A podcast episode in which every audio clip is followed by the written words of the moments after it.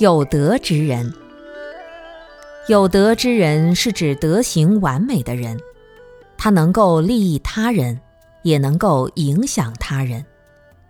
我们有时候问，什么是道德好？道德好就是你能够光明的、坦荡荡的生活，这就是道德好。你如果背里一套，表面一套，那就是道德不好。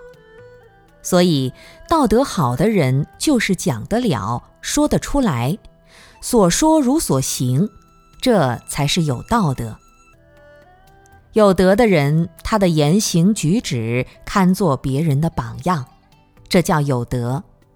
有德的人，他不一定是权位高、地位高的人，很多地位很低的人，他道德也很好，这是自己的修养。